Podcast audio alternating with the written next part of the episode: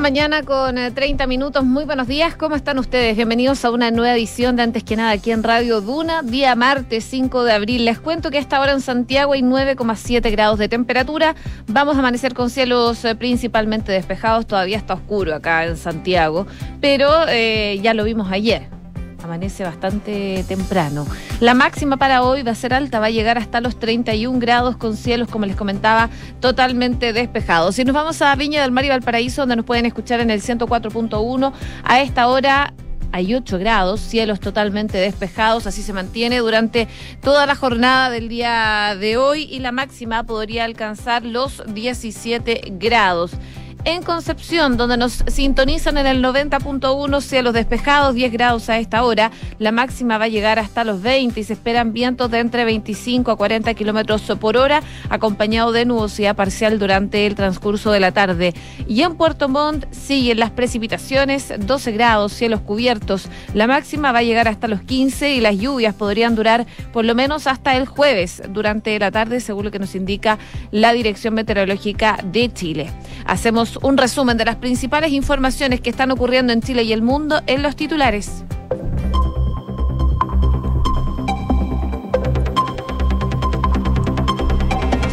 El Senado y el Gobierno postergaron la votación de la ley de amnistía para los presos de la revuelta. La Cámara no puso en la tabla esta semana la discusión de esta iniciativa. El Ejecutivo, por su parte, renovaría la suma urgencia con la que daría más plazo para poder negociar.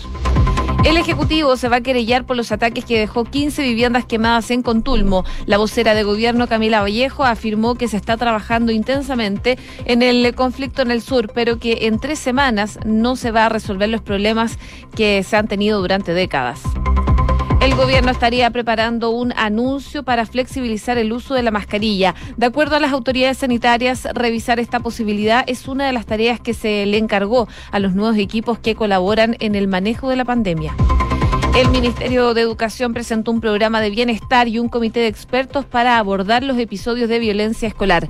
La mesa de 13 profesionales deberá elaborar recomendaciones técnicas para mejorar la convivencia en los colegios. Bolivia continúa hoy sus alegatos ante la Haya por el caso Silala tras acusar a Chile de intentar crear una impresión de ser una víctima.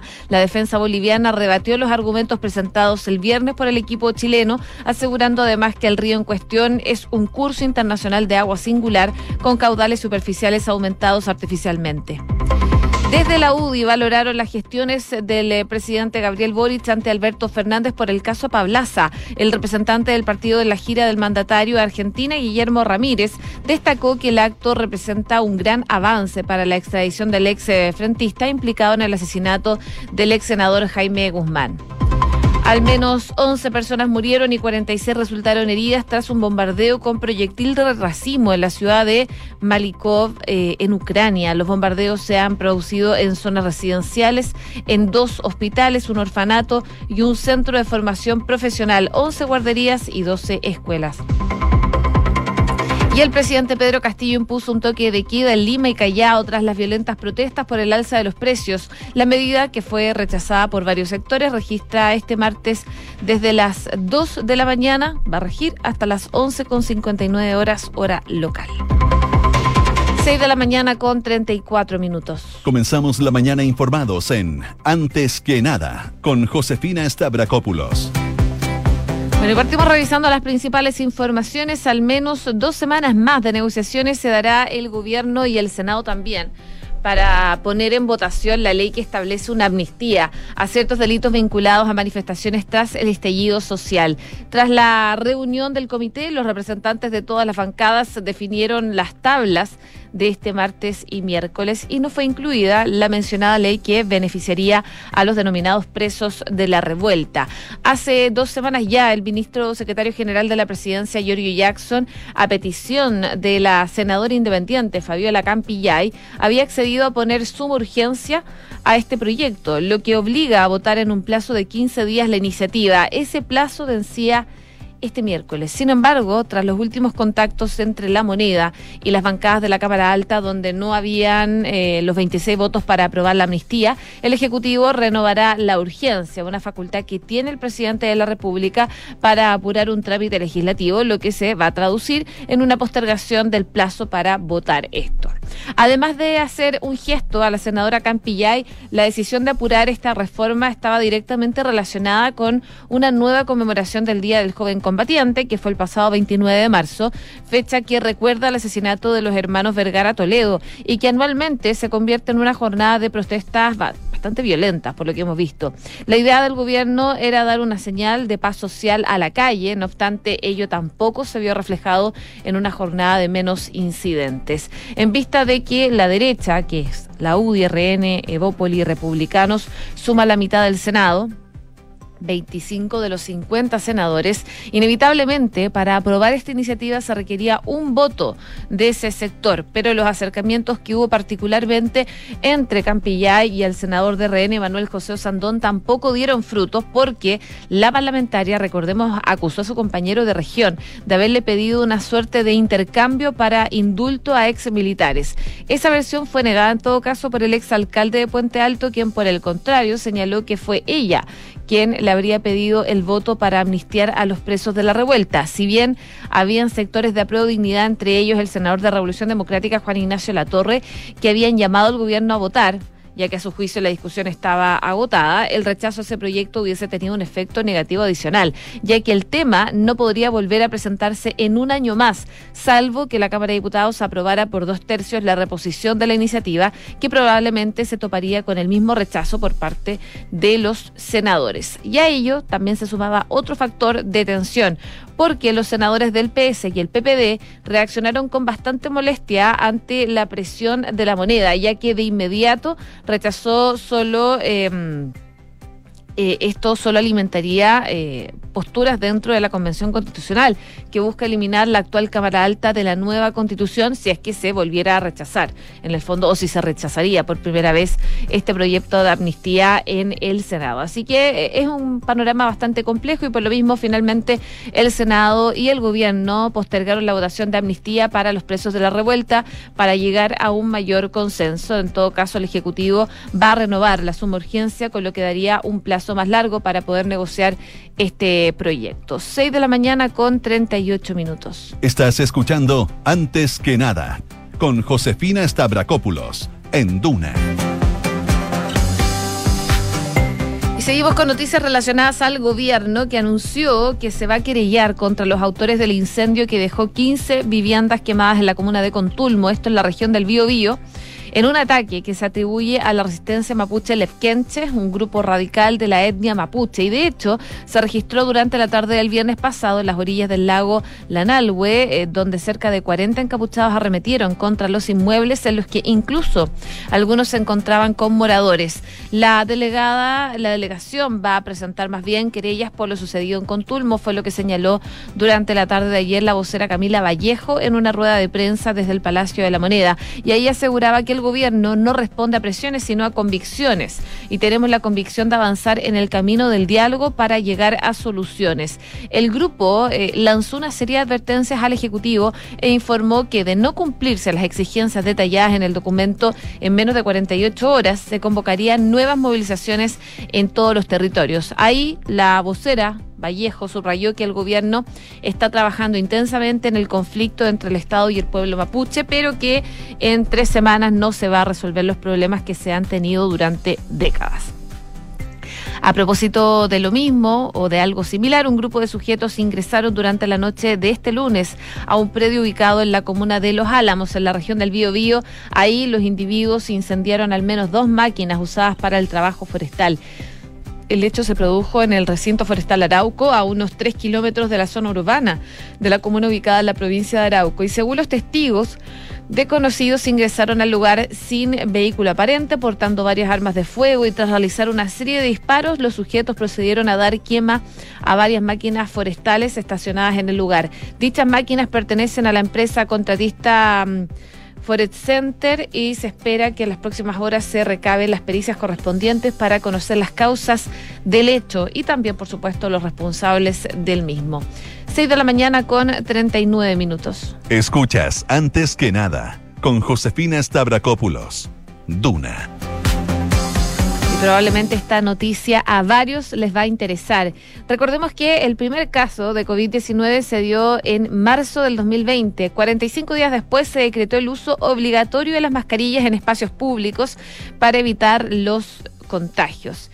Y desde entonces es raro ver a alguien sin ella. De hecho, no usarla o hacerlo de forma incorrecta puede derivar en una multa de hasta 200 mil pesos. Pero transcurridas ya tres semanas desde la instalación del gobierno del presidente Boric y a dos años del primer contagio, la nueva Administración de Salud está preparando un anuncio que podría lo vamos a poner en condicional, podría poner fin el uso obligatorio de la mascarilla y que lo podría flexibilizar en caso de su utilización en espacios abiertos. Así entonces, al menos se ha transmitido desde ayer por parte de eh, ministros del comité político a los jefes de las colectividades que apoyan el gobierno de Boric en la reunión habitual de los lunes en el Palacio de la Moneda.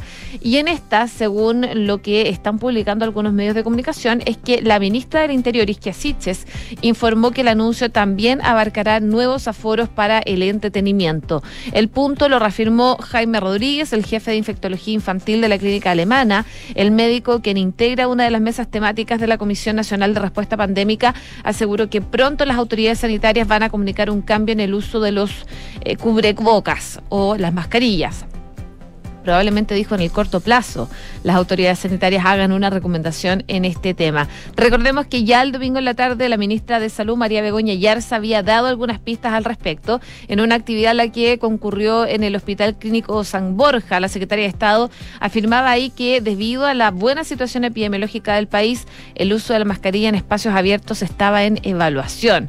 Estamos en una etapa de la pandemia en que hay baja circulación viral, entonces uno dice en aquellos lugares en donde hay espacios abiertos y hay buena circulación de aire, podríamos generar una nueva forma de habitar ese espacio. Fue lo que dijo entonces la ministra de Salud, que hoy se esperan novedades porque es el balance sanitario de manera presencial que se vuelve a retomar luego de que eh, se quitara o no se hiciera de la misma forma en que se hacía con el gobierno anterior, luego de que asumiera Gabriel Boric eh, la presidencia.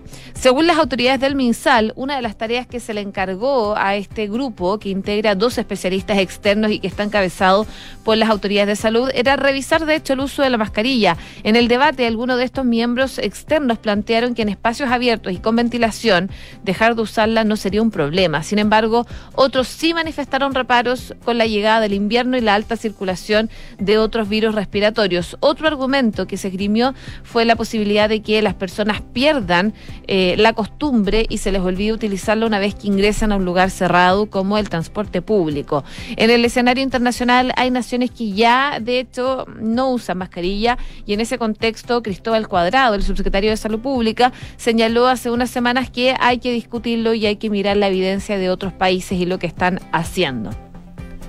De acuerdo a los especialistas, en este minuto es más que razonable eliminar la obligatoriedad de la medida, sobre todo en los espacios abiertos, porque son las instancias donde menos riesgo de contagio hay y al mismo tiempo recalcan que aún no están las condiciones para terminar en todo caso con el uso de mascarilla del todo. El secretario general del Colegio Médico, José Miguel Bernucci, quien también integra una de las mesas técnicas de la nueva gobernanza, asegura que como gremio plantearon flexibilizar el uso de los cubrebocas porque ciertas instancias no sería necesario. Además, eh, desde el Colmet dicen que agrupaciones sugieren eh, supeditar el uso de la mascarilla al plan paso a paso, así que aquellas localidades en fase más avanzada y con mejores índices puedan flexibilizar su uso. Es parte de lo que se está evaluando y que se podría anunciar durante esta jornada en el balance sanitario presencial que van a hacer las autoridades de salud. 6 con 44.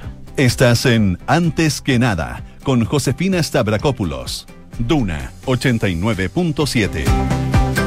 Y ante los episodios de violencia que han surgido en algunos establecimientos educacionales en el país tras la vuelta a la presencialidad, el eh, Ministerio de Educación, encabezado por Marco Antonio Ávila, presentó una estrategia de bienestar y convivencia que eh, su foco es reducir los sucesos que han puesto en alerta a las comunidades escolares. El programa tiene como objetivo establecer un conjunto de medidas a corto y mediano plazo, las cuales deben aportar al cuidado y al reencuentro de las familias y estudiantes. Lo que el jefe del Ministerio de Educación es que la estrategia considera la entrega de recursos pedagógicos para apoyar a la comunidad educativa. Acciones de intervención directa para apoyar a los establecimientos educacionales con casos críticos y la creación también de un consejo asesor. Es fundamental entender el problema de la convivencia escolar y la salud mental de manera educativa. No resolveremos nada si incorporamos solo elementos sancionatorios y si nos fijamos únicamente en aquellos que dicen los distintos protocolos. En un punto de prensa, el ministro Ávila explicó que una de las medidas que han surgido desde la cartera es la flexibilización de la jornada escolar completa. Allí dice hay una duda muy grande porque en los meses anteriores el retorno presencial no fueron previstas las complejidades que iban a tener los establecimientos que tenían casino o que no tenían espacios para la infraestructura para todos los estudiantes que volvieron. Y en una primera etapa, la estrategia de bienestar y convivencia considera establecer acciones de intervención territorial focalizados para abordar las situaciones de violencia escolar más críticas que se están produciendo. Además, busca flexibilizar la jornada de reflexión que ayuda a la convivencia de todos los establecimientos. Estos encuentros deberán ser realizados en abril en una fecha que cada establecimiento pueda definir. Además, el programa tiene como tarea implementar recursos pedagógicos para docentes y directivos con estrategias y herramientas para abordar el retorno a clases con experiencia que pueda ser importante en materia de salud. Es parte de lo que se está desarrollando por parte del Ministerio de Educación, que como les comentaba, convocó a un comité de expertos y lo que busca es la creación de un comité asesor eh, el cual va a tener a tres expertos que van a integrar esto. Entre ellos, Verónica López, psicóloga de la Universidad Católica, Jorge Varela, psicólogo también, eh, doctor en educación y psicología de la Universidad de Michigan,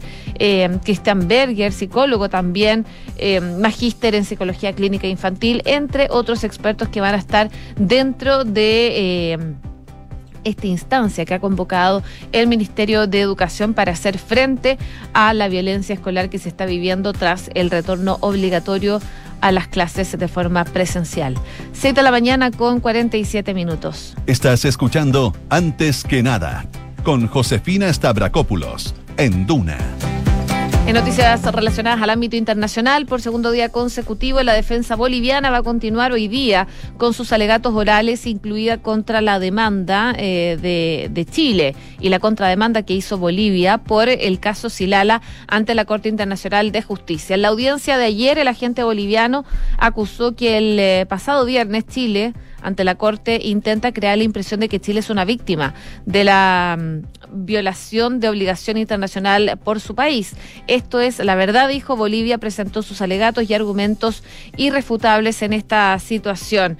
Luego fue el turno del jurista Gabriel Eckstein, quien explicó que al contrario de lo que sostiene Chile, el Silala no puede ser descrito puramente como un curso de agua internacional natural. El Silala es en la actualidad y lo ha sido durante casi 100 años un curso internacional de agua singular con caudales superficiales aumentados artificialmente. Bueno, hoy día Bolivia continúa sus alegatos en La Haya tras acusar a Chile de intentar crear la impresión de que es una víctima. Y también nos vamos cerca de nuestro país, a Perú, porque el gobierno de ese país, eh, liderado por Pedro Castillo, decretó un toque de queda durante buena parte de este martes en Lima y el vecino puerto del Callao, tras un paro parcial de transportistas que ha causado bloqueos de rutas y disturbios, sobre todo durante la jornada del lunes. Ante los hechos de violencia que algunos grupos han querido crear y en aras de restablecer la paz y el orden interno, el Consejo Ministerial ha aprobado declarar la inamovilidad ciudadana, el eh, toque de queda desde las 2 de la mañana hasta las 11.59 de la noche del día martes para resguardar la seguridad ciudadana. Esto fue lo que dijo Castillo en un mensaje televisado anoche y diversos hechos de violencia, incluida la quema de... Casetas de peaje en ruta, saqueos de algunos comercios y choques entre manifestantes y la policía se produjeron ayer en diversas zonas de Perú en las primeras paralizaciones que enfrenta el gobierno de Castillo, en el poder ya hace ocho meses. Las protestas gatilladas por las alzas de los precios en el combustible y los alimentos se desarrolla en Lima y en las regiones de Piura, La Libertad, Ica, eh, San Martín, entre otros, que llevaron a suspender incluso las clases en los colegios por las restricciones al transporte público. Eh, lo que indicó Castillo en su breve mensaje televisado es que ha sido un llamado a la calma, a la serenidad, a la protesta social, es un derecho constitucional, pero debe hacerse dentro de la ley. La Unión de Gremios de Transporte eh, multimodal de Perú reclama contra el alza de los precios de los combustibles y el peaje y el paro de sus afiliados se prolongaría hasta hoy día. En un intento de poder apaciguar los reclamos, el gobierno eligió el fin de semana el impuesto al combustible y lo eliminó. Además, Castillo decretó un aumento del 10% del sueldo mínimo que subirá a 1.025 soles, que son 277 dólares a partir del primero de mayo parte de lo que trata de hacer frente Pedro Castillo ante estas protestas. Y eh, contándoles un poco lo que está pasando en Ucrania, desde ese país han documentado 1.200 crímenes de guerra solo en la región de Kiev. El ministro del Interior ucraniano dijo que los investigadores de la Policía Nacional, el Servicio de Seguridad y la Fiscalía ya trabajan juntos para establecer, registrar pruebas, identificar a quienes podrían haber cometido estos crímenes. 6 de la mañana con 51 minutos. Cifras, mercados, empresas. Las principales noticias económicas están en Antes que nada. Y una nueva fecha para anunciar el plan de recuperación inclusiva tiene el gobierno. Va a ser este miércoles y jueves de esta semana por cadena nacional, luego de que el presidente Gabriel Boric regrese de su viaje a Argentina que finaliza hoy día. Y si bien eh, ya se han ido conociendo detalles de las medidas, ayer en la reunión de almuerzo el ministro de Hacienda Mario Marcel reveló a los diputados y senadores del oficialismo que integra la Comisión de Hacienda que el IFE laboral se va a extender por tres meses. Es decir, va a llegar hasta septiembre de este año, considerando que ya el anterior gobierno lo había prolongado hasta junio. Precisamente esa decisión de la anterior administración generó molestia en el propio Marcel debido a que no había sido informado de tal anuncio, el cual implicaba gasto público del orden de unos 200 millones de dólares. Y lo que explicaba Marcel es que para el gobierno fue complejo tener una noticia de una medida importante como es el IFE laboral y el subsidio protege, que compromete, compromete digo, recursos públicos para el próximo gobierno. De acuerdo a los presentes en la cita, el titular de las finanzas públicas le dijo que el foco va a estar puesto en las mujeres y jóvenes y mayores de 55 años, que son los sectores que se mantienen más rezagados en materia de empleo. De todas formas, el IFE laboral también se mantendrá para el resto de los segmentos de los trabajadores. El IFE recordemos, es un incentivo para que los trabajadores se empleen formalmente, otorgándole un subsidio para la nueva relación laboral que se crea. Este beneficio se entrega directamente al trabajador siempre que su remuneración bruta mensual no exceda los tres ingresos mínimos mensuales, que actualmente es un millón cincuenta mil.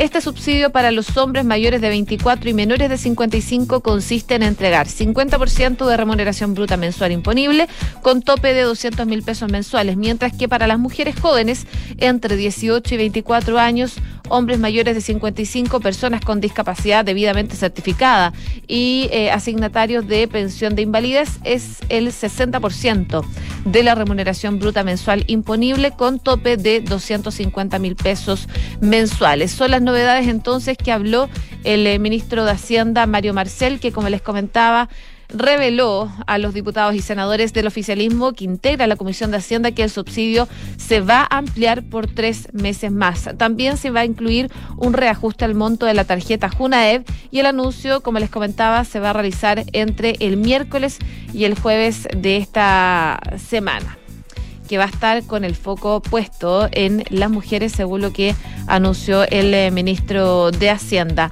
También les cuento que una indicación que reemplazaría el CENAC por una Agencia Nacional de Consumidor aprobó en particular este lunes la Comisión de Sistema de Justicia y órganos autónomos de la Convención Constitucional, ampliando sus facultades. Allí se establece como un órgano autónomo cuya finalidad es la protección de las personas en su rol de consumidoras y usuarios de bienes y servicios. Y añade que para ello contará con facultades fiscalizadoras, sancionatorias y regulatorias. Estos dos últimos se agrega respecto a lo que existe hoy. Por último, la propuesta que ahora pasa al Pleno de la Convención señala que su composición, organización, atribución y función será determinada por una ley.